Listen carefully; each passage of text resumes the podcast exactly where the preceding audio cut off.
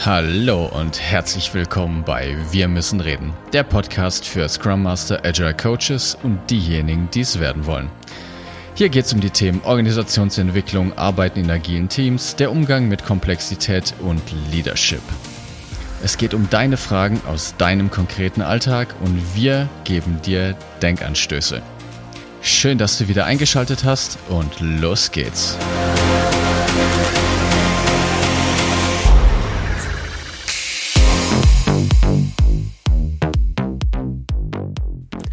Hallo zusammen.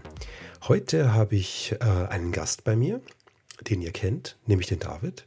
Den werden wir heute etwas interviewen zu einer Messe-Event, wo er hingegangen ist, nämlich den Scrum Days in Stuttgart. Und da wirst du uns ein bisschen was erzählen dazu, David, oder? Ja, genau. Ähm, wie läuft so ein Scrum Day ab? Das ist ja so ein agiles Happening. Wie kann man sich das vorstellen? Äh, ist das wie eine klassische Konferenz oder erzähl doch mal, wie, wie, wie ist denn das? Wie fühlt sich das so an in so einem so ja, ich finde, ich finde schon, es ist eine recht, es ist eine klassische Konferenz. Mhm. Ähm, was vielleicht ein bisschen anders war, war schon das Vorauswahlverfahren. Also man hatte eine gewisse Zeit lang vorher die Zeit, Paper einzureichen. Also Call for Papers heißt das, wenn man sich bewerben möchte als Speaker. Und was sie da anders gemacht haben, was ich so auch noch nie erlebt habe, ist, dass die gesamte Community mitentscheidet. Mhm, das heißt, es gibt ein, ein, ein Vorauswahlverfahren von den Leuten dort, aber dann gab es echt einen gesamten Abend, irgendwie über zwei, drei Stunden Event, wo jeder, der dann in der engeren Auswahl war, in maximal zwei Minuten pitchen durfte. Und es war dann in Kleingruppen. Und dann wurden Punkte verteilt. Und dann ist sozusagen der Gewinner der Gruppe ist ein bisschen wie bei der Champions League oder bei der Fußball-Weltmeisterschaft. Die Gruppensieger sind dann in die nächste Runde gekommen. Mhm. Und dann mhm. gab es noch mal eine zweite Runde, wo das gleiche nochmal gemacht wurde. Dann hatte man allerdings, glaube ich, nur noch eine Minute 30 Zeit zu pitchen. Und dann gab es eben wieder über Punkteverfahren die, die Winner und ich glaube dann die Top 20 mhm. wurden dann genommen. Mhm. an, an Vorträgen. Ja, also es war ein interessantes Auswahlverfahren. Spannend. Wie hat sich denn das auf die Qualität und auf die Art und Weise der Vorträge ausgewirkt? Und zwar, wir wissen ja, dass Demokratie ja immer ähm, ein starkes ähm, Popularitäts- und Gefälligkeitsvoting ist und geniale Einzelideen dadurch untergehen. Ist das ein Phänomen, was mhm. du da auch beobachten konntest? Also sind nur die populären Dinge dann genommen, ja, Scrum und OKRs, äh, wie kriege ich es unter einem Hut oder ich habe ein Problem mit meinem Safe oder was. Also was halt populäre Themen sind oder äh, konntest du das beobachten oder ist das nicht eingetreten? Ja, ist eine gute Frage. Habe ich jetzt so noch gar nicht drüber nachgedacht. Ich würde aber sagen, nein. Das mag aber daran liegen, dass es ja nur gewisse Slots für externe Speaker gab und ein paar Themen schon vorher gesetzt waren, glaube ich, mhm. von den also es gab halt eine Keynote vom, vom Sutherland und von anderen Scrum-Trainern und Workshops und so weiter. Mhm. Ich hatte den Eindruck, ich war positiv überrascht. Ich habe jetzt schon ein paar Konferenzen mitgemacht und die Qualität der Vorträge und auch der, der Themenvielfalt hat mich sehr positiv überrascht. Mhm. Mhm. Weil sich die Leute nicht in ihrem eigenen Saft gedreht haben, es nicht immer die gleichen klassischen Themen waren. Die gab es natürlich auch, aber es gab auch mal andere schöne Ansätze. Mhm. Kannst du ein Beispiel nennen? Vorträge. Wo dich das überrascht ja, es gab, Es gab ein Thema zum Beispiel, wo jemand über Makroökonomie gesprochen hat. Mhm. Also, dass man makroökonomische Betrachtungen mal mit einfließen lassen sollte, wenn wir in Unternehmen arbeiten. Fand ich toll. Es gab einen Vortrag von äh, Nadja, hieß sie, glaube ich, Baummüller oder so. Die ist spezialisiert auf äh, Kaizen. Und auch die hat, es war, war, ein, war ein toller Vortrag, also wie man die Gedanken von Lean und Kanban in die Scrum-Community mit einbinden kann. Und aus der systemischen Sicht, aus der wir beide ja kommen, fand ich das großartig, weil sie die erste war, die aus dieser Community gesagt hat, Leute, es ist immer noch ein Wirtschaftsunternehmen. Mhm. Ihr müsst alles unterm Strich wirtschaftlich betrachten können. Ihr müsst rechtfertigen können, warum ihr als Scrum Master in einem Team sein dürft. Wie viel Potenzial spart ihr denn ein? Oder holt ihr aus dem Team raus, ne? Wie effizienter und, und effektiver gestaltet ihr euer Team? Könnt ihr einen Business Case machen für euch selber? Mhm. Dass ihr euch rechnet im Unternehmen. Das fand ich, fand ja. ich großartig. Mega. Ganz klare Marktreferenz. Ne? Also ja. klar machen, in welchem System seid ihr, nicht im System Moral und wir haben uns alle lieb oder was auch immer, ähm, sondern im System Wirtschaft und da geht es um Zahlen und Nichtzahlen und das ist das Argument. Ja. Ja, und sie hat mhm. eine Geschichte erzählt, die hat mich äh, verwundert. Ich habe es jetzt nicht nachrecherchiert, aber sie war halt eben auch viel in, in Japan und mit den Begründern dieser ganzen Lean-Bewegung wohl auch unterwegs. Und da war es wohl auch so, dass sogar die Anforderungen der, die hießen nicht Scrum Master, die heißen anders in dem, in dem Lean-Setting, die mhm. sich darum kümmern. Und die hatten das ganz klare Ziel, pass auf, ihr spart euer Gehalt plus 10% ein, jedes Jahr. Mhm. Interessantes Ziel. Ja, und dann dachte ich mir, das ist mal eine interessante Metrik für ein Team, oder? Ihr habt die Aufgabe, euch so effizient zu gestalten, dass ihr eure Gehälter plus 10% einspart, jedes Jahr. Oh, geil. Cool. Das ist, äh, ja, das ist ja, könnte, könnte man mal drüber nachdenken. Das ist mal nice. Gefällt mir. Ja. Mhm, mhm. Und na gut, also du sagst, es ist eine normale Konferenz, das heißt, da gibt es dann auch so Stände mit ähm, äh, den Werbepartnern, wo man dann vorbeigehen kann und genau. sich da äh, mit Postermaterial und Kugelschreiber eindecken kann, vermutlich. Genau, richtig. Also es war top organisiert, es war mhm. in der Philharmonie in, in Filderstadt bei Stuttgart, gehört zu Stuttgart. Mhm. Es gab mehrere Räume, einen großen Hauptsaal, einen kleinen Saal und dann mehrere kleine Konferenzräume. Mhm. Und dann haben eben über zwei Tage mehrere ähm, Slots stattgefunden, jeweils 40 Minuten und dann auch Workshops, die über zwei Stunden oder so gingen. Cool. Und dann konnte man sich eben frei darin rumbewegen und genau wie du gesagt hast, es waren Werbepartner da und dann konnte man sich damit eindecken oder an Gewinnspielen teilnehmen und ja. ja. Und also, Netzwerken ist natürlich ein Riesending, ne? Ja, ja, klar, das, ja. das, das geht mir eigentlich hin, ja, also, um da mit genau. Menschen zu reden. Ja, und die Sponsoren, die braucht es auch, also leider um irgendwelche, um die Kosten ein bisschen im Zaum zu halten, vielleicht auch um eine Party zu machen. Gab es eine Party? Ja, am ersten Abend dann äh, wurde, wurde groß eingeladen und dann hat, saßen wir da noch des Längeren rum. War ein, mhm. war ein witziger Abend. Ja. Okay. Verrätst du uns, wann du ins Bett gegangen bist, wenn du das möchtest? Ja, das Ding ist, dass ich Geburtstag hatte an dem Donnerstag. Von dem her war es dann spät. Ich, also spät, äh, weiß ich nicht, eins, halb zwei. Mhm, gut, dann ja. war es gut. Das ist für mich persönlich ja. immer so ein Indikator. Ne? Also da kann ich immer so, ja, nee, ich war dann um elf ins Bett, dann weißt du schon, okay, alles klar. Äh, Wenn es dann zwei wird, ist dann schon so die Ultimumgrenze, dass man am nächsten Tag noch halbwegs einsatzbereit ist. Hattest du dann am nächsten Tag den Talk von dir oder warst du am, am ersten Tag schon dran? Nein, Gott sei Dank. Ich hatte am ersten Tag, am Donnerstag meinen Talk, konnte dann Donnerstagabend ausgiebig feiern und Freitag habe ich mich dann berieseln lassen. Sehr gut. Sehr gut. Ja. Das ist eine gute, ist eine gute Kombi, ja. Ähm, schade für die, die es andersrum hatten. Ähm, um was ging es denn in deinem, in deinem Talk? Also, den hast du ja gepitcht und bist, hast dich durchgesetzt, ne? Äh, was war denn das Thema? Ja. Das Thema ist Different Layers of Networking, wie informale, wie Führungskräfte informelle Netzwerke nutzen und ausbauen können. Und das habe ich mit einem Kollegen von mir gemacht, mit dem, mit dem Andy, der aus dem Vertrieb kommt und der hat eben diese Idee mit den Different Layers gehabt. Und als wir uns darüber unterhalten haben, habe ich gesagt, Moment mal, da sehe ich doch ganz viele Parallelen zur, zu unseren systemtheoretischen Ansätzen. Mhm, mhm, und das haben wir dann gepitcht und das ist sehr gut angekommen und war eben auch, finde ich, mal ein anderes Thema. Was ist denn die, die zentrale Aussage des Vortrags? Was sind die Kernaussage? Auf was würdest du es denn runter, runterdampfen, wenn du es müsstest jetzt? Ähm, also es gibt fünf Layer und diese Layer beschreiben ein Vertrauensverhältnis zwischen zwei Personen. Ne? Das ist nicht so, dass man das jetzt explizit bewusst so aufbauen kann, sondern es ist einfach nur eine Beschreibung, wie zwei Leute, in, in welchem Verhältnis die zueinander stehen. Ich gebe ein einfaches Beispiel. Der Trivial-Layer, der unterste, das ist einfach Gott gegeben. Das sind die Leute in deiner Umgebung, Familie und so, die, die hast du halt einfach. Ne? Da musst du auch nichts für tun, die sind halt einfach da. Und dann gibt es aber auch noch andere Layer und ich und die Kernmessage war dann, dass wir in den mittleren Layern ganz konkrete Ideen mitgegeben haben, wie sich sowas denn ausbauen lässt.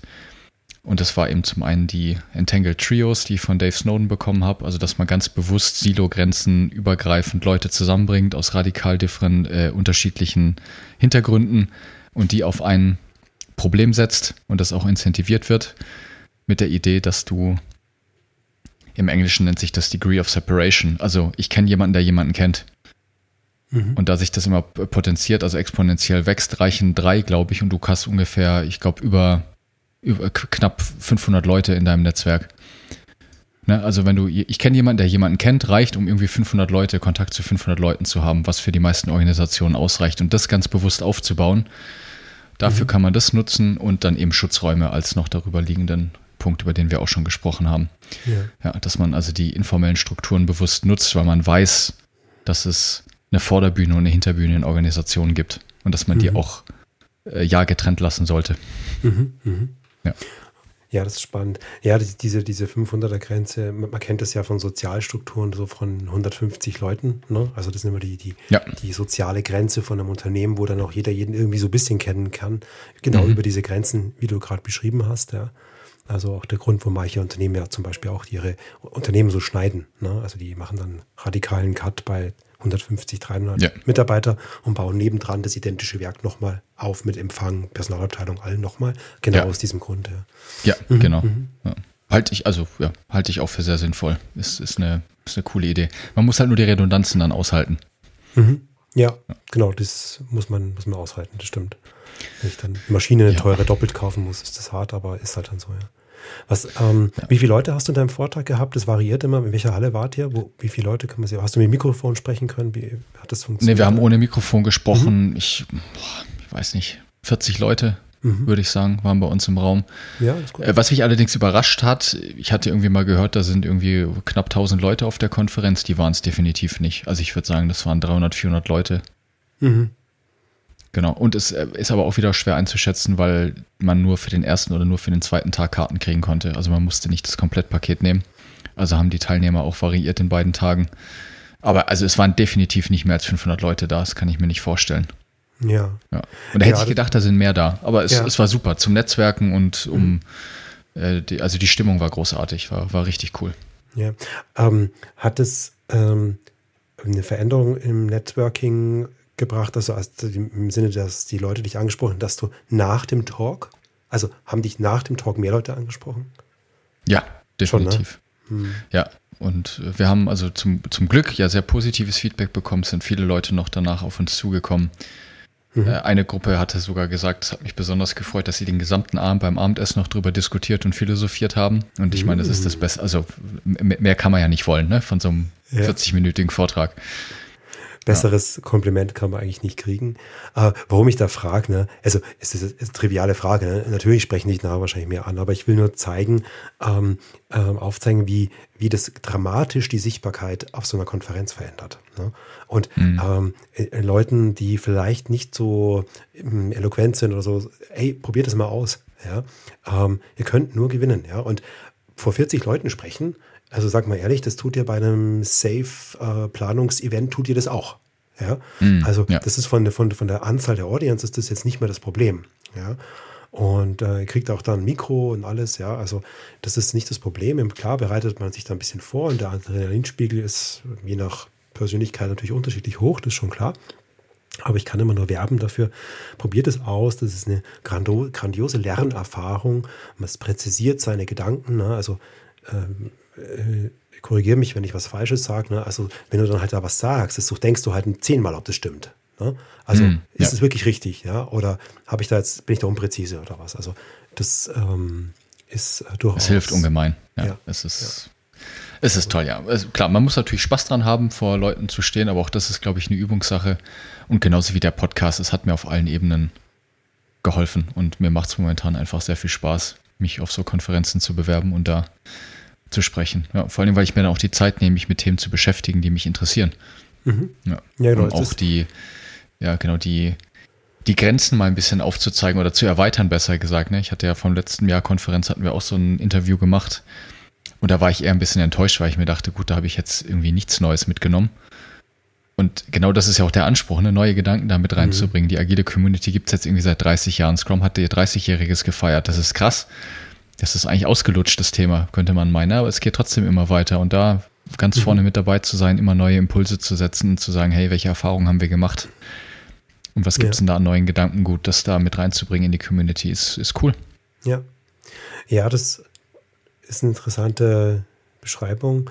Ähm, eins möchte ich gerne aufgreifen, weil du sagst, ähm, erstmal denkt man, man hat nichts mitgenommen, wenn man nach Hause fährt. Und ich persönlich habe das Ganze oft, also insbesondere bei so Open Spaces, ne, wenn es über zwei Tage geht, dann sind Mai, das sind halt dann vier, fünf Sessions am Tag, ne, 45 mhm. Minuten mhm. mit Ramp Up, Ramp Down, mit Fire und mit Socializing. Und dann fährt man dann nach Hause und denkt man, boah, was das jetzt wert, da hinzufahren? War das das Geldinvest, Zeitinvest, war das das jetzt wert und so? Und man zweifelt da so ein bisschen. Und man kommt dann in so eine ähm, Konferenz nach Depression rein. Ne? Also Dopaminspiegel sinkt, ne? biochemisch. Ihr wisst ja, mhm. das, was das passiert mit eurem Gehirn, das möchte es gerne wieder haben. Ja, hat es jetzt nicht. Also da ist man eh ein bisschen down danach äh, emotional, also rein von der Biologie des Körpers, wenn man da von der Bühne runterkommt. Und was ich festgestellt habe, ähm, solche wirksamen Dinge auf so Konferenzen, die wird man erst sehr viel später beobachten können. Also das mhm. heißt, sehr viel später denkt man, boah, auf der Konferenz, da war ja das, eigentlich das war so ein Meilenstein. Und da habe ich jetzt so Key Learning, jetzt im Nachhinein erkenne ich das erst. Ja, mhm. also mhm. ja, das, das heißt, diese, diese Reflexionsphase, die dann nach der Konferenz anfängt, die ist wichtig und gut. Ja, also diese Gedanken, war das jetzt sinnvoll oder nicht, kann man sich durchaus stellen. Aber seid da ein bisschen, bisschen gnädig mit euch. Äh, oft sind diese, diese Wirkungen, also auch David, was du gesagt hast, ein ne, Netzwerk zum Beispiel. Ne? Also ja, Networking, Wirkung, ja. äh, die tritt nicht sofort ein. Ne? Das wird unser Vertriebler uns bestätigen können, wahrscheinlich dann, ähm, der dann mit dabei war. Das braucht eine Weile. Und genauso ist es mit den Gedanken und Impulsen, die dann weiterkommen. Also sehe ich, sehe ich genauso. Ja. Ja. Mhm. ja. Mhm. Sehr gut, sehr gut. Ähm, was hast du gelernt auf der Konferenz noch? Gibt es noch was, ein Learning, wo du sagst, das hast du sofort mitgenommen, das war jetzt spannend, mhm. was wir noch nicht hatten? Mhm.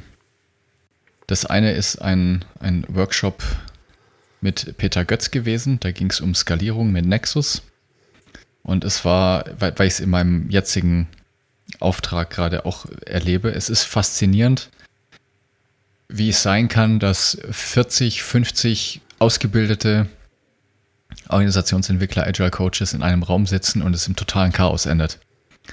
Also man müsste ja irgendwie meinen, ja, jetzt machst du hier was über skalierte Frameworks, das hat wahrscheinlich jeder schon mal gehört und ja, komm, hier, zack, zack, läuft, ne, läuft. Nein, es war pures Chaos, es hat genauso nicht geklappt wie bei allen anderen auch. Peter hat voll seine Timebox gerissen. ja, und das ist, ich finde, ich finde das faszinierend. Das, ja, vielleicht ist es eine Berufskrankheit. Ich weiß es auch nicht. Es hat, also, es ist definitiv ein Phänomen, was sich wiederholt. Ja, ich habe das ja. auch neulich erlebt. Genauso.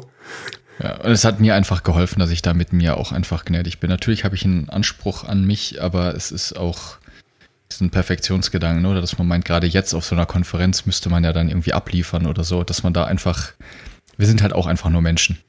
Ja, ja genau. wir haben einfach nur Spaß an der Sache und wir sind genauso nicht gefeit vor vielen Sachen, die die anderen halt auch passieren. Ja.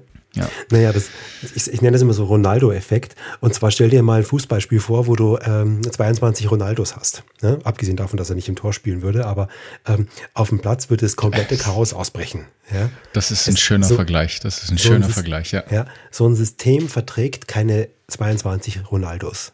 Das verträgt einen, zwei. Ja? Und ja. Äh, diese, diese Agile Coaches, die haben eine wahnsinnige Wirkung in das Sozialsystem rein mit ihren Impulsen, mit ihren Fähigkeiten. Und wenn man die in einen Raum bringt, ist das eine pure Katastrophe, ja? weil keiner weiß, ah, soll ich jetzt in der Lied gehen, soll ich jetzt nicht in der Lied gehen, lass ich die mal machen, schau mal, wie das geht, ah, ich habe keinen Bock zum Arbeiten, ja, lass die mal machen. Also alle Gedanken sind da da und ich kann es nur bestätigen. Ne? Also bei meinem letzten Open Space zwei Tage lang, äh, ich glaube, ich habe die schlechteste Sessionplanung für eine Open Space da erlebt. Ja? Äh, Katastrophe. Äh, mhm. aus genau diesem Effekt heraus, ja. Und in den, in den Seitengesprächen dann, ich habe dann die Leute gesagt, hey, das, das, war doch jetzt nicht gut, oder, was wir da gemacht haben gerade. Äh, das war wieder mein Learning, da habe ich dann wieder super was partizipieren können, da habe ich ungefähr 20 neue Ideen bekommen, wie man so ein Open Space machen kann, ja. Also mhm. Das Wissen und diese Erfahrung war da, ja. Und das Gute war, ich habe sie halt dann abrufen können auf diese Art und Weise, mit dem, mit dem Trigger, dass ich sage, hey, das war doch jetzt nicht gut. Aber ja, das ist ein Phänomen, was, was weit verbreitet ist. Weil das ist ein echt schönes Bild. Danke dafür. Das hatte ich noch nicht. Den Ronaldo-Effekt, den werde ich mir merken. Das, das beschreibt es äh, perfekt. Perfekt. Ja. ja. Das ist genau. ähm, eine, eine Sache, die man immer berücksichtigen soll, wenn man Teams zusammenstellt. Also Diversität ist eine gute Idee, auch bei Agile Coaches ähm, und Scrum Mastern und Begleitern von Organisationen. Ähm, in diesem Sinne ähm, das war's von uns. Danke, David, dass du uns ein bisschen was berichtet hast äh, von den Scrum Days in Stuttgart. Und naja, überlegt euch, ähm, die nächsten Konferenzen stehen an. Ne? Ähm, Agile Austria in Graz im Herbst zum Beispiel. Ähm, oder andere Konferenzen. Agile Tour Vilnius, ich bin dieses Jahr wieder mit dabei. Ganz genau, richtig, genau. Ja. Um, und ähm, mit Sicherheit findet ihr auch eure eigene Konferenz, wo ihr Papercall einreichen könnt. Und in diesem Sinne, Bis dann. Euer Martin. Alles Gute. Danke, Martin. Ja, ciao, ciao. Ciao. Das war der Podcast Wir müssen reden.